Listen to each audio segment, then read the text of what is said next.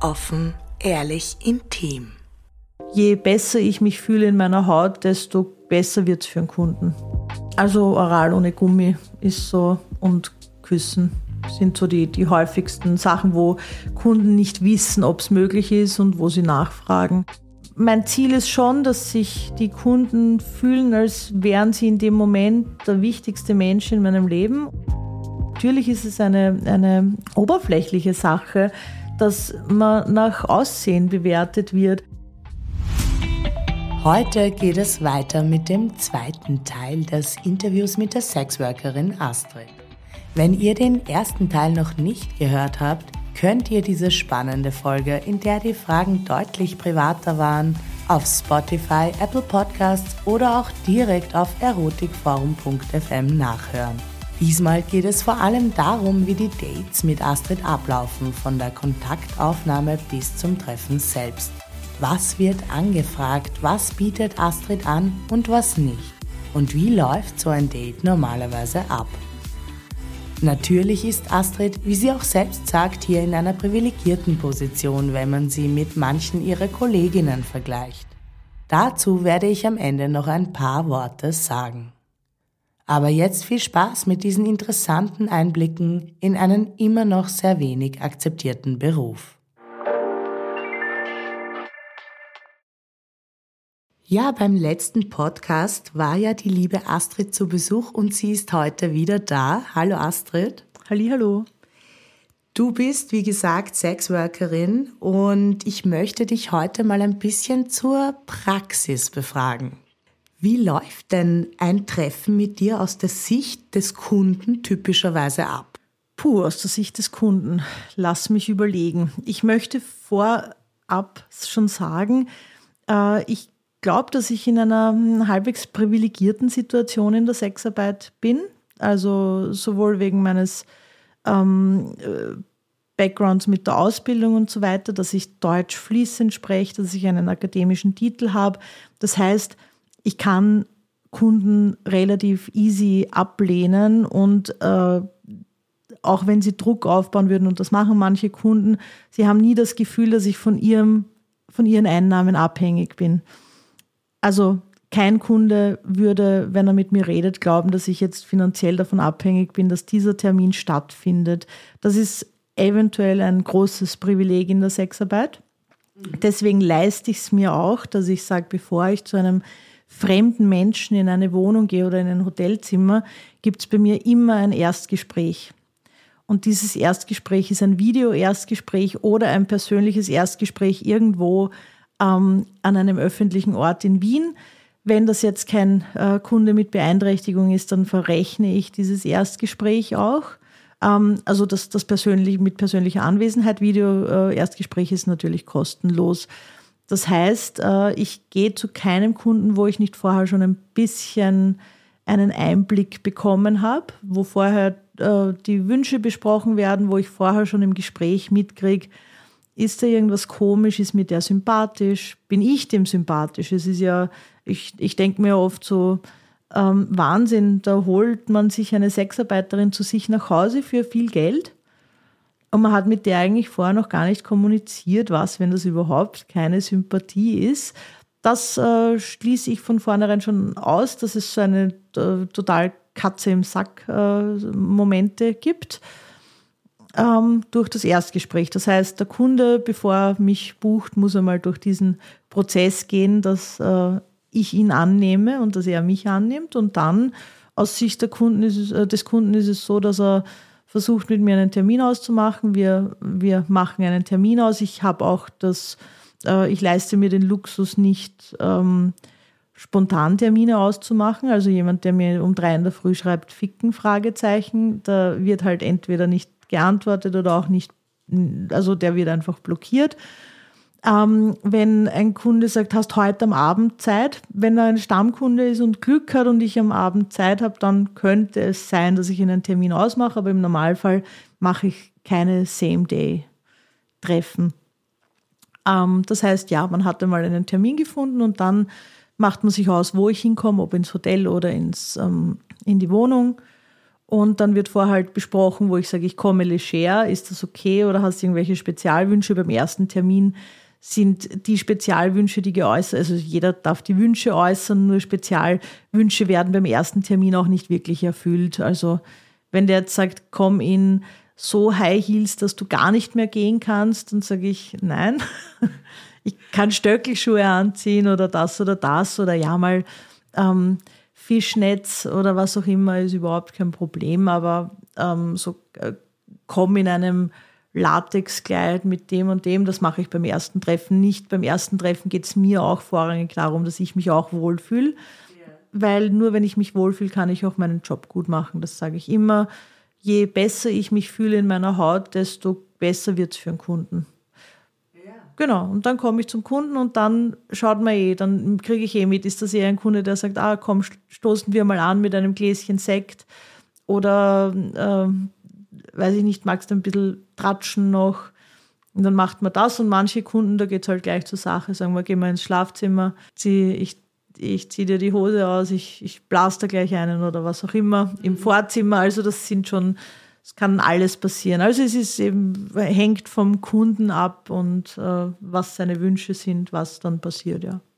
Was mich brennend interessieren würde, ist, welche Services werden am häufigsten angefragt? Ähm, also oral ohne Gummi ist so und Küssen sind so die, die häufigsten Sachen, wo Kunden nicht wissen, ob es möglich ist und wo sie nachfragen. Ähm, Anal wird schon angefragt. Ähm, da habe ich auch spezielle Regeln, Aufpreise und so weiter. Ich würde auch Anal zum Beispiel nicht bei einem ersten Treffen anbieten, weil dafür muss ich für mich auch wissen, ist das ein Kunde, der auch ein Nein sofort ähm, akzeptiert, der vielleicht manchmal ein bisschen gröber ist, stört mich bei bestimmten Dingen nicht, wenn man ein bisschen wilder ist, aber bei Analverkehr möchte ich jetzt, dass er ohne Rücksicht auf Verluste einfach ähm, seinen Willen durchsetzt. Ähm, das heißt, da möchte ich einen Kunden schon ein bisschen besser kennen. Manchmal habe ich Anfragen zu ähm, ungeschützten Geschlechtsverkehr. Das sage ich von vornherein nein. Ähm, genau. Aber Küssen ist oft ein, ein, ein Thema. Also das heißt Küssen und da gibt es ja auch noch den Girlfriend-Sex mit Freiern. Wie stehst du da grundsätzlich dazu? Also Küssen hast du schon gesagt, das ist ja, also Girlfriend-Sex in dem Sinn biete ich nicht an, weil ich äh, tu mir, also ich weiß, ich, ich, für mich weiß ich nicht einmal genau, was ist die Definition Girlfriend-Sex. Du sollst in dem Moment glauben, dass ich deine Freundin bin.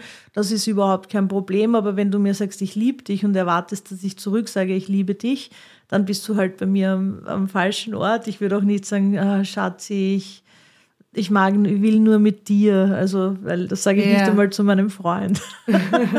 also, ähm, ja, ich, ich weiß jetzt nicht genau, was die Definition für Girlfriend-Sex ist, weil ich glaube, jeder Mensch stellt sich was anderes darunter vor, wie der Sex mit einer Girlfriend sein soll.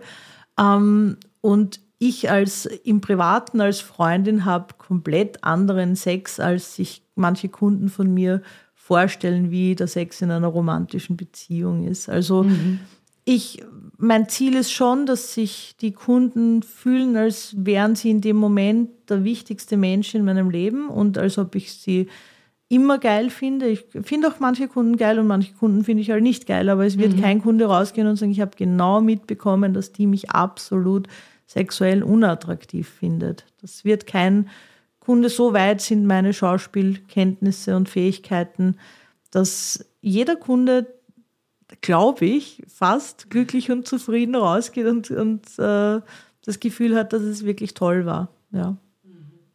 Wie dicken die Männer eigentlich in unterschiedlichen Altersklassen?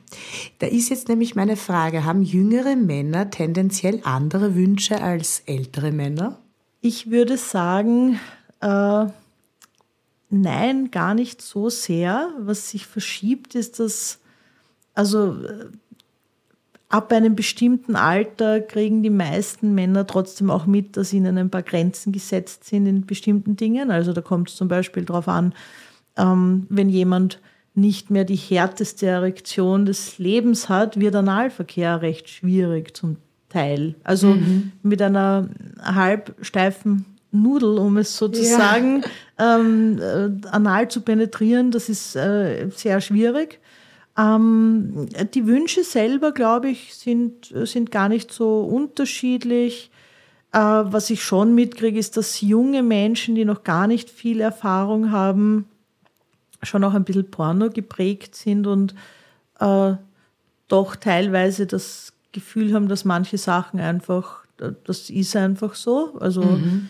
ähm, das bekommst du auch mit dann? Ja, das kriege ich schon mit. Also zum Beispiel, was ich schon mitbekomme, ist, dass ältere Kunden oft, äh, wenn sie einen geblasen bekommen, nicht den Kopf festhalten. Mhm. Ähm, und jüngere Kunden oft den Kopf festhalten, weil das ist halt im Pornos jetzt immer so. ähm, ich versuche dann allen zu erklären, okay, wenn du meinen Kopf festhalten willst, dann müssen wir das aber vorher besprechen. Und wenn ich dir jetzt zweimal mit, den, mit der Hand dann auf den Oberschenkel klopfe, dann musst du in dem Moment auslassen. Aber das ist nichts, was komplett ähm, also ich verwende nicht das Wort normal, weil normal ist immer das, was man gemeinsam definiert als okay, finde ich. Also es gibt auch Sachen, die ich mache, die andere Leute vielleicht als abnormal bezeichnen. Aber es ist nicht das, was der, was äh, der Default-Modus sein sollte, sollte nicht sein, ich halte den Kopf einer Frau fest, wenn sie bei mir, äh, wenn sie mir einen blast. Mhm. Sondern das muss schon klar sein, ich möchte deinen Kopf festhalten, ist das okay, weil du begibst dich in eine Situation, wo du ein bisschen hilfloser bist, als wenn der Kopf nicht festgehalten wird. Also das ist immer alles Verhandlungssache und da habe ich so das Gefühl, dass, ähm, also mein jüngster Kunde ist 18 Jahre alt gewesen, der mhm. hatte noch keine Erfahrungen und der hat aber nur aus Pornos das so gekannt und für den war das irgendwie so, ist okay, wenn er auch drauf steht, aber man muss es ähm, kommunizieren und diskutieren. Hatte mit dir schon mal ein Kunde das erste Mal? Ja, ja, viele. Mhm. Mhm. Gibt es auch Frauen oder Pärchen, also Mann und Frau als Kunden? Ähm, ich hatte mal Anfragen von, äh, also zweimal Anfragen von einem Pärchen, das ist dann aber nicht zustande gekommen. Ähm, ich würde grundsätzlich auch Paare annehmen oder Frauen, aber ich glaube, dass Frauen leichter unentgeltlich Sex bekommen als Männer. Ähm, und bei Pärchen ist so, äh, die, die mich angefragt haben, die waren selber noch ein bisschen unsicher und äh, ich glaube, da muss einfach sehr viel ausdiskutiert werden. Ähm, ich glaube, man kann auch nicht einfach sagen, so und jetzt gehen wir in den Swinger Club, ohne vorher genau definiert zu haben, was ist okay und was nicht. Und vielleicht ist das so ein, so ein Gedanke, so, ah, das wäre super, als Pärchen eine Sexarbeiterin zu buchen, aber ähm, die, die bei mir angefragt haben, da war dann anscheinend, ähm, hat es dann doch nicht gepasst. Aber grundsätzlich würde ich auch bei drei Jahren mit äh, Pärchen mitmachen, ja. Mhm. Kommen eigentlich besondere Outfit-Wünsche sehr oft von Kunden? Also ist das häufig, dass äh, Kunden sich wünschen, du sollst dich so oder so kleiden? Ähm, es ist nicht sehr häufig. Äh, ich erkläre halt meistens beim Erstgespräch schon, dass ich eher leger daherkomme und wenn irgendwas Spezielleres gefragt wird, dann sollen sie es sagen. Das Lustige ist, dass die meisten dann sagen, nein, super, ich finde das gut, wenn du leger daherkommst. Vielleicht ist das auch Teil dieser Girlfriend Experience. Es kommt quasi die Frau von nebenan, die sich nicht jetzt da irgendwie voll auftakelt, was ich öfter habe an, an nicht einmal Outfit bezogen, sondern ist es okay, wenn du dich nicht schminkst? Ist sehr häufig. Und dann sage ich, wow, heute hast du Glück. dann schminke ich mich nicht so wie jeden anderen Tag im Leben auch. Ähm, nein, ich schminke mich ja wirklich nie. Ähm, also, das ist jetzt eine Übertreibung, aber ich schminke mich vielleicht fünf, sechs Mal im Jahr, wenn es hochkommt. Geschminkt habe ich mich dann teilweise im Puff, aber so dezent, dass Leute sagen, ah, du bist ja nicht geschminkt, das finde ich gut. Und ich komme aber schon total überschminkt vor, wenn ich mich nur ganz leicht schmink, weil ich mich eben nie schmink. Das wird oft angefragt. Bitte nicht schminken mhm. oder kein Schmuck. Ähm, also das ist häufiger, als dass wer sagt, bitte. Ähm, ich hatte letztens einen Kunden, der dann gesagt hat, kannst du auch mal sexy? Er hat gesagt, einen Rock anziehen. Manchmal gibt es schon, das ist aber eher selten, dass wer sagt, kannst du in Strapsen kommen, kannst du, hast du rote Schuhe, hast du ein Latexkleid. Aber also ich sage wirklich so dezidiert. Ja, ja, das sind schon sehr genaue Vorstellungen. Oder ähm, wenn Fußfetischisten, die dann sagen, ich möchte, dass du rote Zehennägel, also Zehennägel hast. Mhm. ähm, ja, das ist ähm, grundsätzlich kein Problem, aber das ist eher wirklich die Minderheit. Also ich sage maximal 5% meiner Kunden wollen äh, ähm, formulieren Kleidungswünsche, Outfitwünsche. Okay. Hat aber vielleicht auch mit der Art zu tun, wie ich selber mich bewerbe oder wo, wie, wie mein Internetauftritt ist und so. Mhm, das ja. kommt einfach sehr natürlich rüber und ich glaube, dass sich einfach auch bestimmte Menschen bei mir deswegen melden. Verstehe, ja. Gab es denn schon mal gefährliche Situationen mit Kunden? Für mich noch nie. Ähm, hat sicher auch damit zu tun, dass ich diese Erstgespräche habe, bevor ich irgendwo hingehe.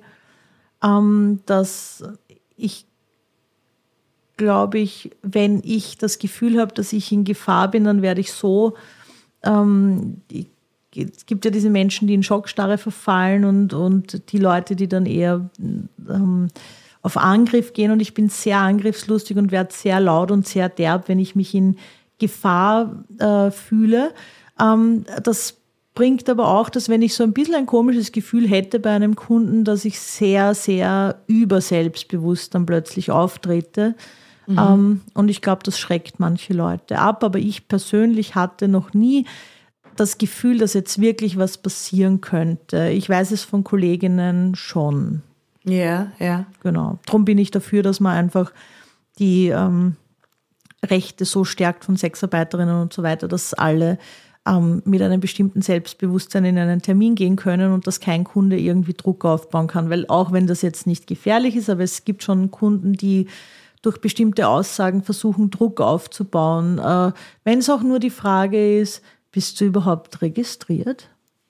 Aha. Zahlst du Steuern? Das heißt, Sie versuchen somit eigentlich. Genau, mal so dich ein bisschen aufzuplatteln Aha. und zu schauen, macht die irgendwas Verbotenes und wenn die was Verbotenes macht, dann. Ähm, hätte man dann, sie theoretisch in der ähm, Hand. Hätte man sie ein bisschen in der Hand und kann dann vielleicht sagen, bist du sicher, dass du das Kondom brauchst?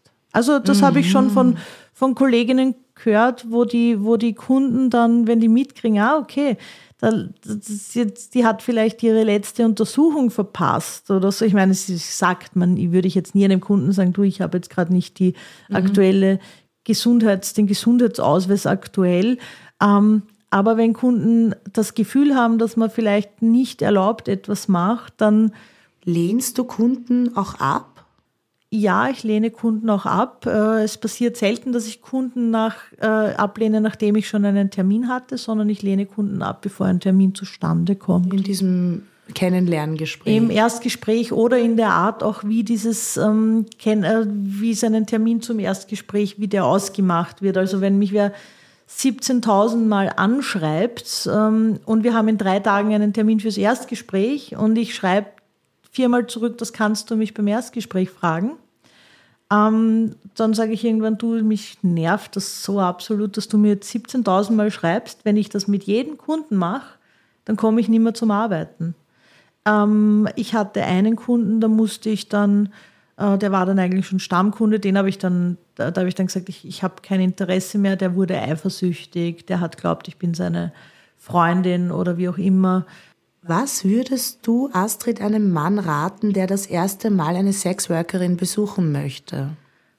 Ähm, er soll einmal sich äh, ganz bewusst werden, was er will, was er sich erwartet von dem Termin. Ähm, dann überlegen, was ist die beste Art ähm, oder welches Segment der Sexarbeit ähm, deckt am besten ab, was ich mir wünsche. Möchte ich am Straßenstrich gehen, weil ich dieses Verruchte mag? Möchte ich in ein Laufhaus, weil ich dieses unkomplizierte äh, mag, möchte ich in ein Bordell, wo es eben eine Hausdame gibt und die Vorstellungsrunde, weil mir taugt, dass ich jetzt zwischen sieben Frauen aussuchen kann. Oder möchte ich ein bisschen was Persönlicheres, wo jemand zu mir nach Hause kommt oder wir ins Hotel gehen, wo man, also, oder möchte ich überhaupt so High-Class Escort, wo ich vorher essen gehe, damit ich das Gefühl habe, ich kenne die schon gut, bevor es dann zur Sache geht also darüber mal in äh, sich bewusst werden, was will ich eigentlich aus dieser ähm, Begegnung ziehen oder was möchte ich genau haben und dann schauen, wo, wo kann ich das am ehesten kriegen und dann halt auch gut wählen. Also ich finde, wenn man schon Geld ausgibt, dann kann man natürlich sagen, ich möchte, dass die meinem äh, Schönheitsideal entspricht. Ich habe immer wieder Kolleginnen oder wir, wir reden darüber. Natürlich ist es eine, eine ähm, oberflächliche Sache, dass man nach Aussehen bewertet wird. Ich erwarte mir nicht, dass jemand mich bucht, der halt gerne eine 20-jährige, dünne, große, blonde ähm, Frau mal ähm, äh, ficken möchte, dann wird sich der nicht bei mir melden. Mhm. Ähm, aber natürlich, ich zahle 150, 200, 250 Euro für eine Stunde. Natürlich suche ich mir wen aus, der mir ähm, gefällt ähm, vom, vom Aussehen. Wenn ich einen Mann zahlen würde, würde ich mir wahrscheinlich auch nicht. Äh, der erste Blick, da weiß ich halt nicht, wie ist der charakterlich. Genau. Also ja, einfach aussuchen, wer gefällt dir, wer kann abdecken, was ich gerne habe. Und dann mit dieser Person kommunizieren, wenn es spezielle Wünsche gibt und sagen, machst du das? Ähm, ist es bei dir so, dass wenn ich einen Orgasmus habe, dass ich gehen muss? Ich habe immer wieder Kunden, die mhm. sagen, darf ich mehr als einmal kommen? Und ich so, mir ist das wurscht, ob du sieb, wenn du schaffst, in einer Stunde 17 Mal kommen, na dann feiere ich dich, wirklich. ähm, aber ja, man, man, muss halt auch wissen, dass so ähm, wahrscheinlich günstiger ist eine, eine Kollegin, die sagt, wenn du einmal kommen bist, dann musst du dich schleichen. Ähm, ich, äh, bei mir zahlt man eine Stunde, unabhängig davon, ob man jetzt dreimal kommt oder siebenmal kommt. Ähm, andere Kolleginnen äh, bieten Quickies an. Also haben, wir haben alle, mhm. wir decken alle bestimmte Bedürfnisse ab und man muss halt vorher wissen, was sind meine Bedürfnisse, was möchte ich und wer, wer gefällt mir gut genug. Das heißt, man kann da schon beim Auswahlprozess ein bisschen genauer in die Tiefe gehen.